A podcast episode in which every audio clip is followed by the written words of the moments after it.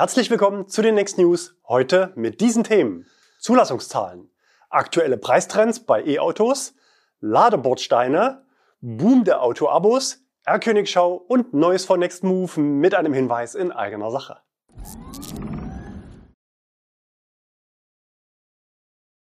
Zulassungszahlen. Im Oktober wurden rund 36.000 E-Autos neu zugelassen, 17% mehr als im Vorjahresmonat Oktober 2021. Letzte Woche hatten wir die Frage gestellt, ob es anderen Herstellern gelingen würde, letztmals in diesem Jahr auf Monatsbasis das Tesla Model Y zu überholen. Denn wir erwarten, dass im November und Dezember das Model Y sich Platz 1 sichern wird. Und im Oktober ist es gleich drei Fahrzeugen gelungen. Auf Platz 1 ein alter Bekannter, der Fiat 500e mit 2363 Autos und 7% Marktanteil. In 2022 war der Italiener regelmäßig auf Platz 1 und im Gesamtjahr 2022 ist er aktuell noch auf 2 zwischen Tesla Model Y und Model 3. Entsprechend stolz kommentiert Fiats Deutschlandchef Roberto De Bortoli, wir sind stolz darauf, wie gut sich der Fiat 500 Elektro im Umfeld der starken einheimischen Mitbewerber auf dem deutschen Markt behauptet. Dieser Erfolg ist eine erneute Bestätigung unserer Strategie, nachhaltige urbane Mobilität für jedermann zugänglich zu machen. Der Fiat 500e startet übrigens bei 30.990 Euro abzüglich Förderung. Auch bei Nextmove sollen diesen Monat noch 10 Fahrzeuge in die Flotte kommen. Die deutschen Hersteller setzen verstärkt auf höherpreisige Elektromodelle. Diesen Monat auf Platz 2 der VW ID3, übrigens ab 38.000 Euro zu haben, durchschnittlich ausgestattet aber eher sicher 45.000 bis 50.000 Euro. Auf Platz 3 die Plattformbrüder ID4 und ID5 beim KBA gemeinsam gelistet, Preise starten bei 46.000 Euro. Und erst auf Platz 4 das Tesla Model Y, unwesentlich dahinter das Model 3, Warum das so bemerkenswert ist, dazu gleich noch mehr. Die überraschende Parität beider Modelle im Oktober war der Grund, warum drei andere Modelle vorbeiziehen konnten. Opel Mokka auf Platz 6 und dann 10 Fahrzeugmodelle, die alle bei rund 1000 Einheiten und damit 3% Marktanteil liegen. Renault Megane E-Tech Electric mit einem neuen Höchstwert. Das Auto bahnt sich seinen Weg in die Top 10. Das ist auch notwendig, denn Renault Zoe wird weiter durchgereicht. Polestar 2 mit einem neuen Höchstwert, Mercedes EQA, das günstigste E-Auto der Marke, gerade so in den Top 20. Noch kurz der Blick auf die Modelle außerhalb der Top 20. Stark steigend mit Ambitionen nach oben MG5 und MG4. Smart 42, der beliebte Kleinstwagen, läuft aus und spielt im Markt leider keine Rolle mehr. Ebenso weiter durchgereicht BMW i3, Hyundai Ioniq, Honda E, Jaguar I-Pace und Nissan Leaf. BMW i4 auf Platz 29 mit 400 Autos. Übrigens, für alle im Fahrzeugschein eingetragenen Halter der kürzlich zugelassenen Fahrzeuge gilt, dass für 2022 noch die sogenannte THG-Quote in voller Höhe in Anspruch genommen werden kann, obwohl das Jahr schon fast rum ist. Wenn du dir und uns was Gutes tun willst, dann vermarkte deine Quote über Nextmove. Die Antragstellung dauert keine fünf Minuten. Den Link findet ihr unter dem Video in der Textbox. Und dort wird auch erklärt, wie es funktioniert und was es mit dieser Quote auf sich hat. Es winken 350 Euro. Wie es mit der Vergütung im kommenden Jahr weitergeht, ist aktuell noch offen, denn nicht nur E-Autos nehmen am Quotenhandel teil, der wesentlich größere Anteil wird über Biokraftstoffe kompensiert.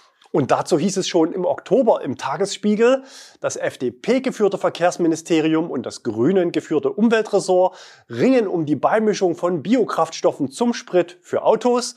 Die Entscheidung über die Minderung, die Umweltministerin Steffi Lemke fordert, wird im Bundeskabinett ein ums andere Mal verschoben. Verschoben nun ein weiteres Mal. Im Dezember können wir dann hoffentlich die neue Zahl vermelden.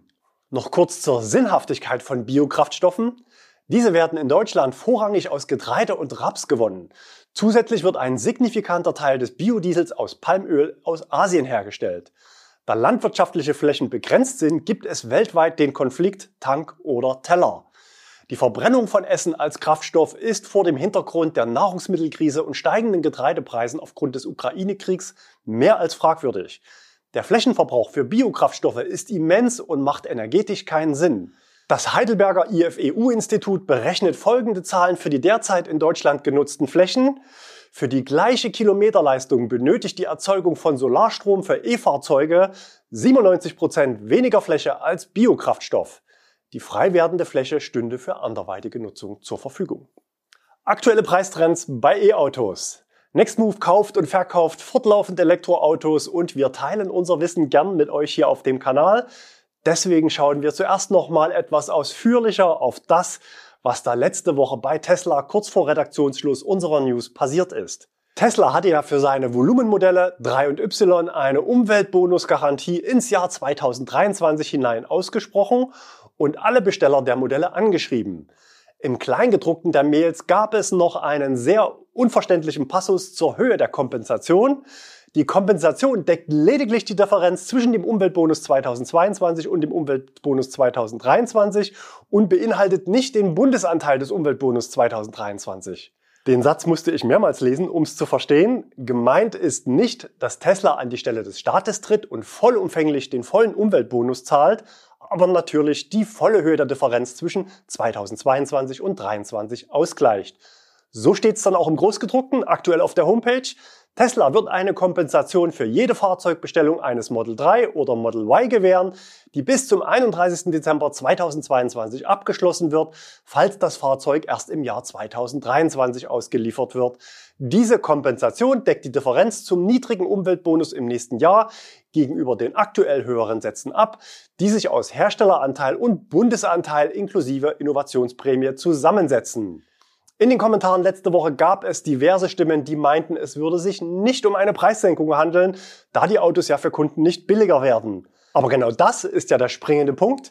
Die Autos wären für die Kunden wegen der Abschmelzung der Prämie deutlich teurer geworden und deswegen stellt Tesla 2023 ca. 3000 Euro weniger in Rechnung. Wir hatten diesen Schritt erwartet und das hier auf dem Kanal und gegenüber anderen Medien auch so gesagt. Und wenn 3000 Euro weniger auf der Rechnung keine Preissenkung sind, na was soll's denn sonst sein? Noch dazu wird das Instrument prominent auf der Homepage beworben, um weitere Neukunden anzuwerben und den Bestelleingang hochzuhalten. Es geht für Tesla nicht darum, Kunden, die vor Monaten ein Auto bestellt haben, großzügig mit 3000 Euro zu beschenken, sondern es geht um neue Verkäufe im November und Dezember 2022, um die Bestellpipeline für das kommende Jahr aufrechtzuerhalten. Als Lieferdatum wird für alle neu bestellten Model 3 Januar bis März 2023 angegeben, egal welche Konfiguration. Vor wenigen Monaten war bei den Kassenmodellen ohne Extras noch Wartezeit von einem Jahr angesagt und auch diese Woche waren auf der Tesla Homepage wieder sofort verfügbare Model 3, Standard Range Plus und Long Range inseriert, die innerhalb kürzester Zeit Käufer gefunden haben, natürlich zum aktuellen Listenpreis. Das ist ein starkes Indiz dafür, dass viele Käufer ihre Bestellungen aktuell widerrufen. Ein signifikanter Teil davon dürften private oder gewerbliche BAFA-Karussellfahrer sein, da sich die Autos nicht mehr garantiert mit Gewinn weiterverkaufen lassen. Viele dieser Besteller hatten sicher auf hohe Gebrauchtwagenpreise wegen Reduzierung der Förderung zum Jahreswechsel spekuliert und auch der Eingang an neuen Bestellungen mit Lieferprognose 2023 und sinkender Förderung ist vermutlich rückläufig, sodass Tesla reagieren musste. Denn im Volumensegment hat man nun mal nur diese beiden Modelle und in der Produktion ist Vollauslastung schon immer erste Pflicht im Unternehmen. Und die zweite Pflicht ist, dass die Autos in kürzestmöglicher Zeit beim Kunden landen. Das heißt keine Bildung von Halden und der Bestand zum Quartalsende soll bitte genau bei Null Autos liegen. Taktisch ist das natürlich sehr klug von Tesla, denn die Listenpreise bleiben durch diese Stichtagsregelung konstant hoch. Warum senkt Tesla jetzt nicht einfach direkt die Preise um 3000 Euro? Tja, weil dann natürlich tausende Besteller, die aktuell noch auf Autos warten, die dieses Jahr noch kommen, genauso 3000 Euro Rabatt verlangen würden. Eine BAFA-Garantie ist also das Beste, was Tesla machen konnte. Am Ende zahlen alle das Gleiche, egal wann das Auto kommt. Aber heißt alle auch wirklich alle? Nicht ganz. Denn Tesla macht ja bekanntlich gerne mal seine eigenen ungeschriebenen Gesetze, mit denen man als Kunde dann gerne mündlich konfrontiert wird, spätestens dann, wenn es ans Geld geht. Dazu hieß es zunächst in der E-Mail, für Kunden, die als Unternehmer bestellen, können abweichende Bedingungen gelten. Auf der Homepage hat man diesen Satz dann nochmal im eigenen Sinne nachgeschärft. Für Kunden, die als Unternehmen zu qualifizieren sind, können andere Bedingungen gelten zu qualifizieren sind. Was heißt das auf Deutsch? Erstens, ob du Privatkunde bist oder vielleicht doch mit unternehmerischen Absichten handelst, weil du dieses Jahr schon drei Tesla bestellt hast, entscheidest nicht du, indem du ein Gewerbe anmeldest, sondern entscheidet Tesla. Zweitens, Ob für dich dann wirklich andere Bedingungen gelten, entscheidet Tesla.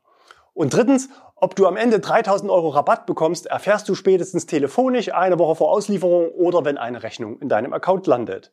So, aber wie geht's dann weiter nächstes Jahr? Dazu unsere Prognose. Um die Nachfrage auch im ersten Quartal hochzuhalten, wird Tesla vermutlich im Januar schon die Listenpreise senken, weil kleinere Zahlen im Konfigurator schöner sind als Rabatte im Kleingedruckten.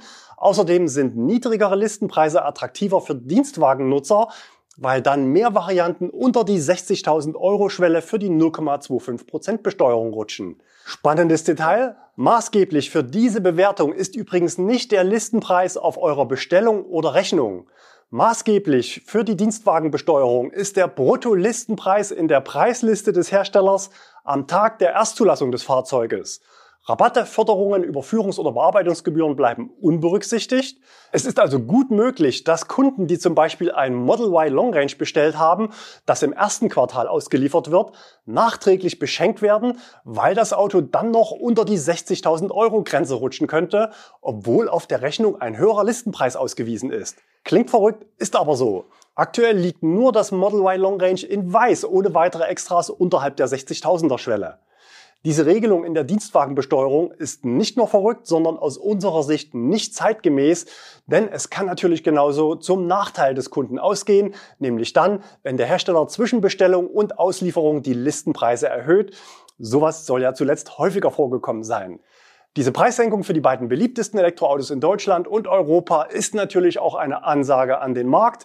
Alle anderen Hersteller, die 2023 in Deutschland große Stückzahlen verkaufen wollen, werden sich an Teslas Preisen messen müssen. 2020 und 2021 waren die guten Jahre für die Anschaffung und Bestellung eines E-Autos. Hohe Förderung, gute Preise, teilweise Rabatte, niedrige Zinsen, gute Verfügbarkeit, günstige Einstiegsmodelle verfügbar. Das alles ist 2022 ins Wanken gekommen. Die Preise für E-Autos sind sogar stärker gestiegen, als die Inflationsrate war. Kaum ein Hersteller will noch preisgünstige Autos anbieten. Man hat branchenübergreifend gemerkt, dass man mit weniger Autos trotz Krise sogar mehr Geld verdienen kann. Aktuell gehen wir davon aus, dass die Nachfrage stagnieren wird. Und das bedeutet, dass Tesla die anderen Hersteller preislich weiter unter Druck setzen kann, wenn es nötig wird, das heißt die Nachfragesituation die Produktionskapazitäten nicht auslastet. Und Tesla hat aus unserer Sicht noch weiter Luft nach unten. In Deutschland sind das Model 3 und Y aktuell mehr oder weniger preisgleich platziert. Und das gegen die allgemeine Regel bei Herstellern, größere Autos besonders deswegen sehr gerne zu bauen, um sie teurer platzieren zu können. Am Ende ist bei Tesla der Materialeinsatz für beide Modelle fast der gleiche. Umso erstaunlicher ist es, dass im Oktober beide Modelle in Deutschland fast gleich oft zugelassen wurden, während im Vormonat die Quote nur bei ca. ein Viertel Tesla Model 3 lag. Und wir haben noch mehr Zahlen. Zwei Drittel dieser Model 3 im Oktober hatten Heckantrieb und nur ein Drittel Allrad. Im Gesamtjahr 2022 lag die Quote genau andersrum.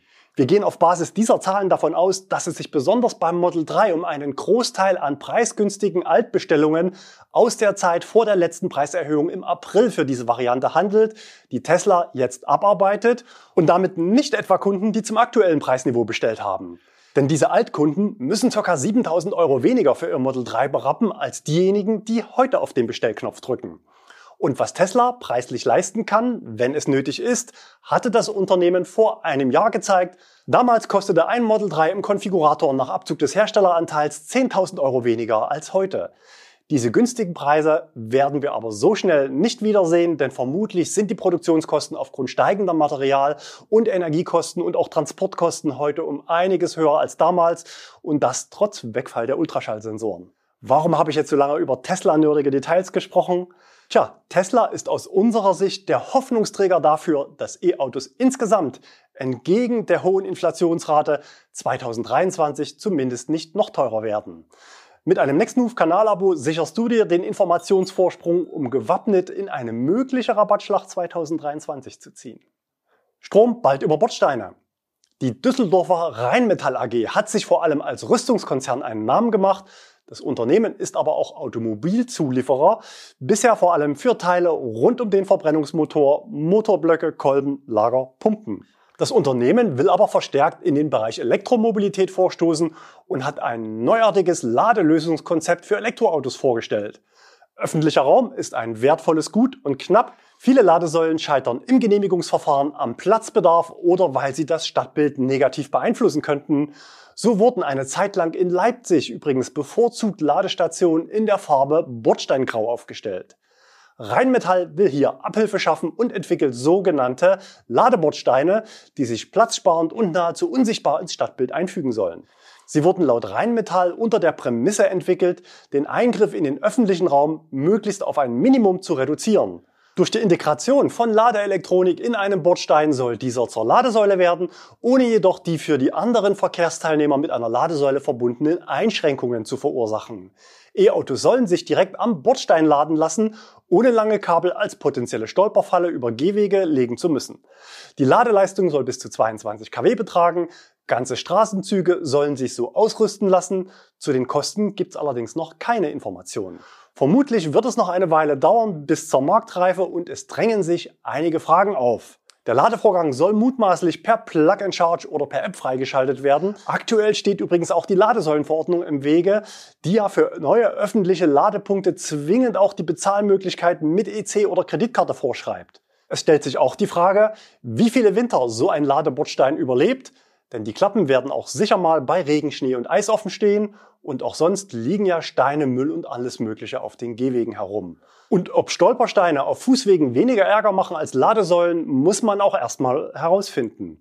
Aber Hunde werden vermutlich begeisterte Power-User, denn so ein Kabel kommt ja ordentlich rum in der Stadt und kann pro Woche von einigen Hunden markiert werden. Vielleicht gibt es dann, wie an der Tankstelle, Einweghandschuhe, damit die Hände nicht so stinken. Was meint ihr? Ladebordsteine, einfach genial oder eine Schnapsidee? Schreibt's mal in die Kommentare. Boom der Autoabos. In den letzten Jahren erleben wir einen regelrechten Boom der Autoabos. Viele neue Abo-Anbieter sind als Startups in den Markt getreten und haben bei Investoren große Summen eingesammelt und das Thema ist natürlich allgemein stark medienpräsent. Dem Segment wird für 2030 ein Marktpotenzial von 40 Prozent in Aussicht gestellt. Die großen Fragen bei neuen Geschäftsmodellen sind natürlich, rechnet es sich für die Anbieter oder und ist es für die Kunden attraktiv?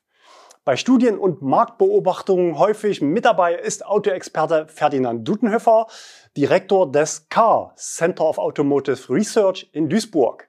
Dudenhöfer ist nicht unumstritten, aber sein Institut betreibt eine intensive Marktbeobachtung, die durchaus spannend ist und natürlich wird er auch von vielen Medien gerne zitiert. Der Fokus schrieb schon 2021 Netflix als Vorbild, Revolution im Vertrieb, Experte sieht Siegeszug für neues Auto-Abo-Modell. Abokunden müssen sich um fast nichts kümmern, Kosten wie Versicherung, Reparaturen und Steuern sind in der Monatsrate enthalten. Zugleich bekommt der Kunde oft attraktive Modelle in kurzer Zeit und man muss sich bei vielen Anbietern nicht mal auf eine Laufzeit festlegen. Aber sind Abos nur was für Privatkunden? Einer Umfrage der deutschen Automobil Treuhand zufolge nutzen 10% der Leiter professioneller Fuhrparks solche Verträge, obwohl 77% von ihnen der Meinung sind, dass diese das Leasing nicht ersetzen können. Aktuell nutzen bereits 5% der Unternehmen Autoabos. Gerade im Dienstwagenbereich, zum Beispiel bei hoher Personalfluktuation und zugleich langen Lieferzeiten, kann das Abo auch für Flottenkunden sehr spannend sein. Auf der Anbieterseite ist es aber noch lange nicht so, dass alle Unternehmen profitabel arbeiten. Im Gegenteil. Erst im Juni hatte Cluno verkündet, keine neuen Kunden mehr im Abo anzunehmen. Man wolle die Risiken auf dem Weg zur Rentabilität verringern und die Liquidität bis über das Jahr 2023 hinaus sichern, hieß es. Auf Deutsch, Cluno hat ordentlich draufgezahlt und will jetzt erstmal die Kohle zusammenhalten. Aber auch auf der Kundenseite lohnt es sich bei Preis, Leistung, Lieferzeiten und Nebenkosten genau hinzuschauen. Autoexperte warnt vor unseriösen Abo-Angeboten, titelte in diesem Jahr die Welt. Aber was ist jetzt günstig und was ist unseriös? Dazu hat das Car einen eigenen Index entwickelt. Berechnungsgrundlage ist dabei nicht der Listenpreis, sondern der, wie wir ihn nennen, Straßenpreis, also der Preis inklusive Überführung und nach Abzug von Rabattangeboten für Endkunden. Und natürlich muss bei E-Autos auch der Umweltbonus abgezogen werden. Die monatliche Aborate für das gleiche Auto wird dann auf Basis von 15.000 Kilometern im Jahr berechnet und eventuelle Startgebühren mit einbezogen.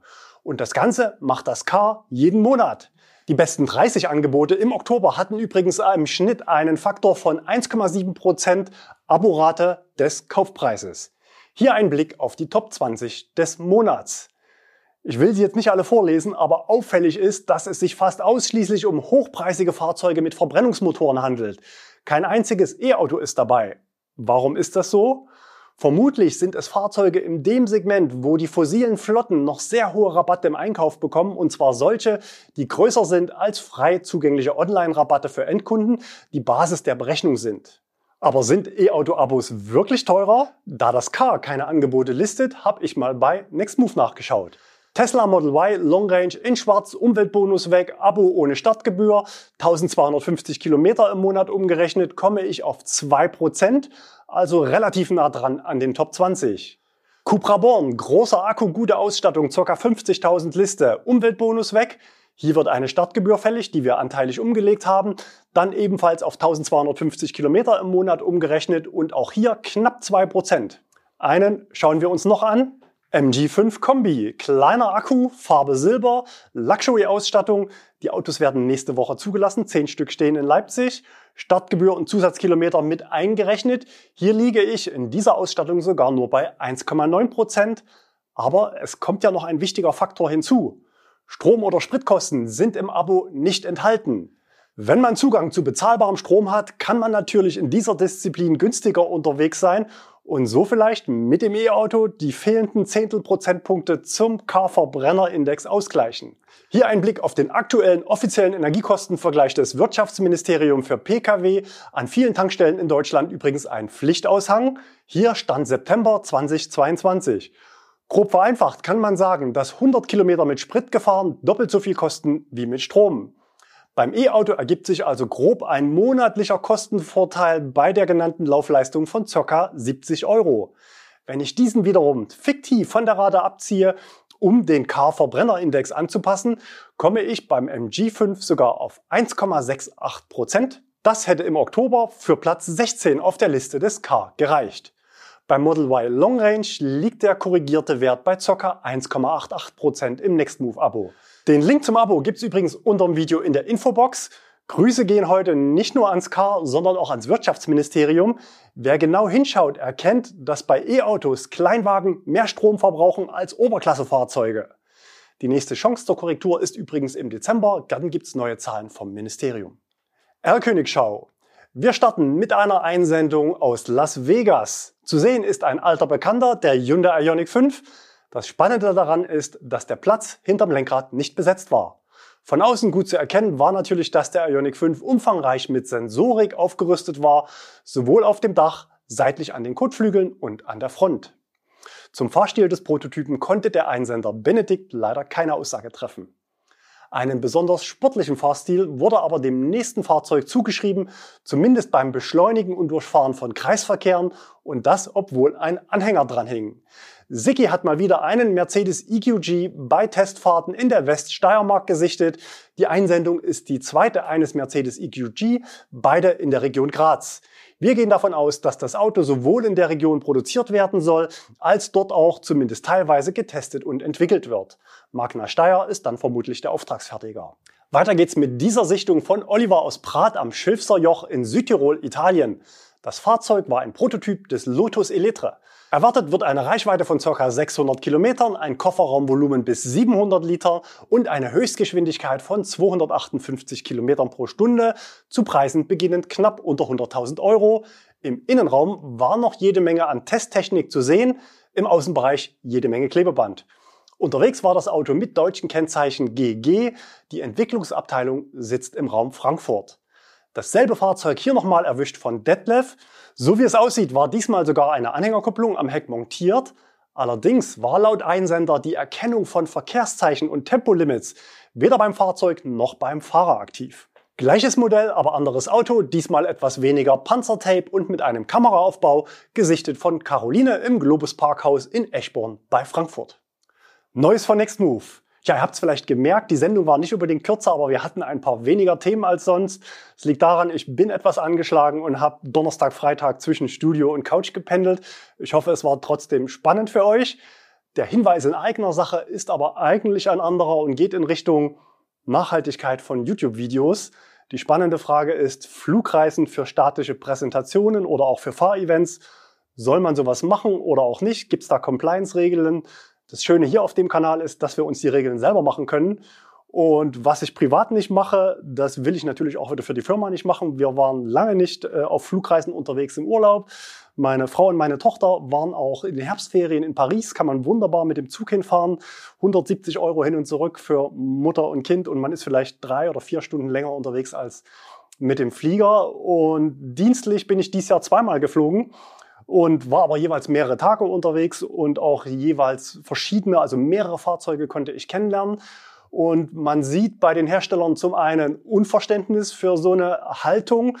Diesen Monat gab es zum Beispiel auch eine Einladung nach Los Angeles und ganz wie früher natürlich auch mit Begleitpersonen. Habe ich natürlich abgelehnt, statische Präsentation stand an. Aber von Audi gab es ein Video, gedreht in Ingolstadt. Eigentlich war die Premiere des Q8 e-tron, schaut euch das Video im Anschluss gerne noch an, in Cannes. Dort hätte ich aber hinfliegen müssen für eine statische Präsentation, hatte ich dankend abgelehnt. Audi hat sich gedreht, sage ich mal, und hat nach Möglichkeiten gesucht, mir das Auto zu zeigen, denn ich fand es schon spannend. Aber äh, Zug ging nicht, 16 Stunden und Flug wollte ich nicht und habe es mir halt in Ingolstadt angeschaut. Eine der beiden Flugreisen war übrigens dieses Jahr mit Audi nach Schweden. Dort war es so, dass die gesamte Veranstaltung zumindest CO2 kompensiert war und spannend auch die Audi-Mitarbeiter, die unterwegs waren. In Frankfurt kam der Flieger an, die mussten dann Ingolstadt, München oder wohin auch immer, sind sie die Inlandsstrecke nicht geflogen, sondern mit der Deutschen Bahn gefahren.